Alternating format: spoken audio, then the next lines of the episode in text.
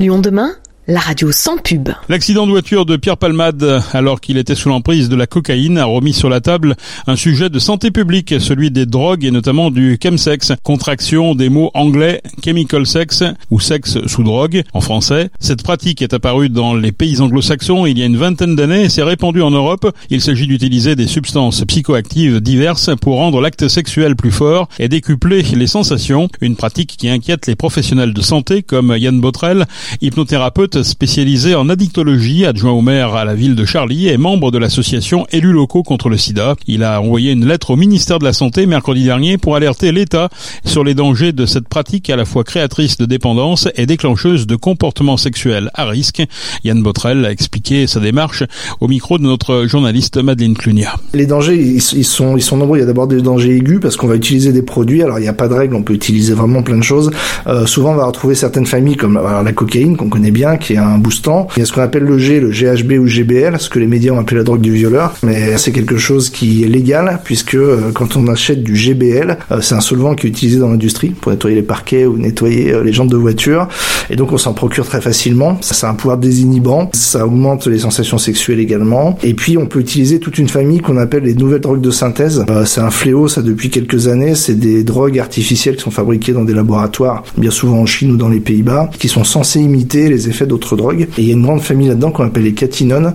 Euh, les catinones, ça imite la feuille de cat, qui est une substance naturelle qu'on trouve au Moyen-Orient ou en Afrique de l'Est. Euh, c'est un des amphétamines très puissants et ils ont tous des noms un peu barbares. On parle beaucoup de la 3-MC en ce moment, qu'on appelle la nouvelle cocaïne, un peu à tort d'ailleurs. Et tous ces produits-là, ben, on va faire des mélanges. Les, les, pratiquants vont faire des mélanges et ça peut provoquer alors des accidents très aigus, des comas, hein, vraiment, parce que si on mélange le GHB par exemple à l'alcool, il peut y avoir vraiment des, des comas jusqu'au décès. Il peut y avoir des overdoses sur, sur tous ces produits là Ensuite, euh, il y a des risques euh, de contamination aux, infections sexuellement transmissibles, puisque malheureusement, bien souvent, les pratiquants oublient euh, les précautions, oublient le préservatif, donc on a des contaminations. Ensuite, il y a un risque d'addiction qui est très fort. On voit des gens qui vont devenir dépendants très rapidement des catinones ou des autres substances et on rentre dans un engrenage des gens qui se marginalisent et qui vont ne penser plus qu'à ça, donc vraiment rentrent dans cet enfer-là. Il y a des risques de perturbation de la sexualité aussi, parce que quand on consomme du sexe comme ça sous produit, après retrouver une sexualité normale, euh, parfois c'est un petit peu compliqué. Euh, quand un chemsexor vous décrit euh, son acte sexuel, vous avez l'impression d'être dans un truc qui est extraordinaire. Il le vit vraiment comme ça.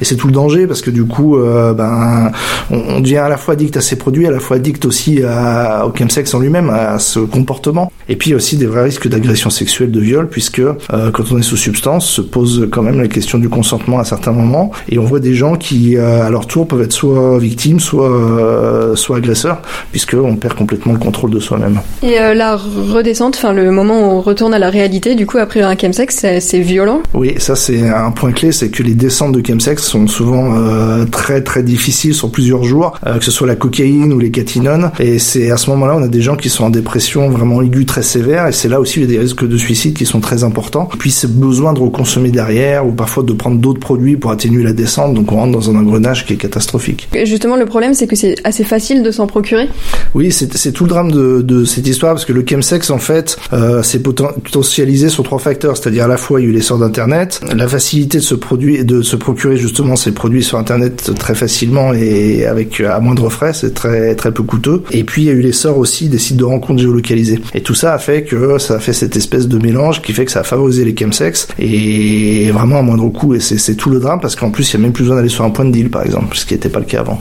D'accord. Et donc là, ce que vous voulez faire, c'est justement alerter euh, les pouvoirs publics euh, pour euh, montrer qu'il y a vraiment ce souci alors qu'on n'en parle pas énormément L'alerte est très importante parce que euh, on a catégorisé euh, le chemsex comme une pratique chez les homosexuels masculins, ce qui est le cas en majeure partie, c'est clair. Par contre, il faut pas sous-estimer la porosité du phénomène et c'est là où les professionnels de santé alertent, c'est que on sait aujourd'hui qu'il y a notamment des étudiants qui ont pratiqué le chemsex, des filles, des hétérosexuels, parfois sans identifier forcément le terme chemsex, mais moi j'ai en consultation parfois des gens au bout de deux trois séances qui vont me dire des jeunes filles, ben en fait j'ai pratiqué avec de la cocaïne, avec il s'est passé ça. Et après en développant, on s'aperçoit qu'il y a ce genre de pratique. Et c'est là où on alerte parce qu'on sait qu'il y a potentiellement beaucoup de décès qui sont pas catégorisés comme des chemsex à tort et il faut absolument qu'il y ait d'abord un point de départ, c'est-à-dire une grande enquête épidémiologique au point de vue national et pas que sur les communautés homosexuelles. Oui, parce que du coup, ça touche vraiment tout le monde, surtout les jeunes. Principalement, voilà, la, communauté homosexuelle, mais ça, ça, ça touche aussi le milieu étudiant. Il y a des études qui le montrent. Il y a eu une étude l'année dernière quand même qui a été chapeautée par les hospiciers de Lyon, euh, qui ont interrogé de manière anonyme euh, un millier de chemsexeurs. Et on sait que dans ces 1000 chemsexeurs, il y avait 16% de femmes et 6% d'hétérosexuels. On peut panier le fait qu'il y a une porosité du phénomène et qu'il risque d'y avoir un effet de mode chez la population étudiante,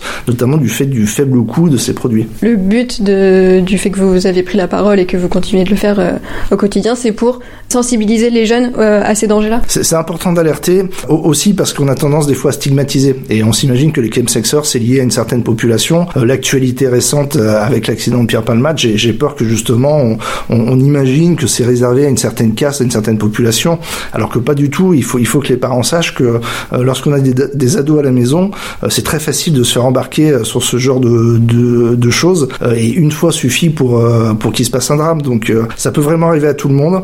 tous les pratiquants de chemsex ne sont pas des gens qui sont délurés et complètement hors cadre. Il y a des gens de tout niveau socio-culturel. Et puis l'addiction en général, on n'est jamais à l'abri d'avoir un coup dur et de tomber un jour, euh, de se réfugier dans des produits. Donc euh, il y a vraiment un, danger de santé publique sur le chemsex. Concrètement, qu'est-ce que vous voudriez que les pouvoirs publics fassent pour, euh, pour limiter ce, ce, nombre de chemsexeurs? Bah, Moi, je crois beaucoup à la prévention. on a parfois tendance à vouloir être dans le tout répressif. ça a ses limites, surtout pour les drogues de synthèse, parce que quand une substance est classée stupéfiante, eh ben, le laboratoire va changer la molécule et, et puis hop, ça, ça repart. la prévention est très importante et commencer par le commencement, c'est-à-dire faire une grande étude épidémiologique pour savoir où on en est précisément sur toutes les populations, en milieu urbain, en milieu rural. Euh, je pense qu'on va tomber de nos chaises quand on va vraiment avoir une étude euh, épidémiologique fiable. Et puis de là, il faut faire des actions et ça passe par la prévention, évidemment, euh, beaucoup plus large que dans les milieux homosexuels, aussi dans les milieux étudiants. Il faut mettre des moyens dans l'addiction en général et puis aussi former les magistrats et les policiers.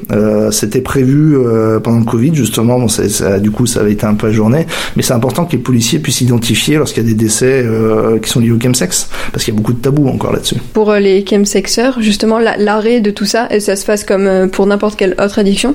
Oui, c'est une question qui est importante parce que on voit des fois des professionnels de santé qui sont un peu effrayés parce qu'il y a une multitude de produits, alors qu'en fait, finalement, le traitement est, le même, c'est-à-dire aujourd'hui, vous avez utilisé une béquille qui vous fait plus de mal que de bien, celle-là on l'arrête, et maintenant on va réapprendre à, faire autre chose.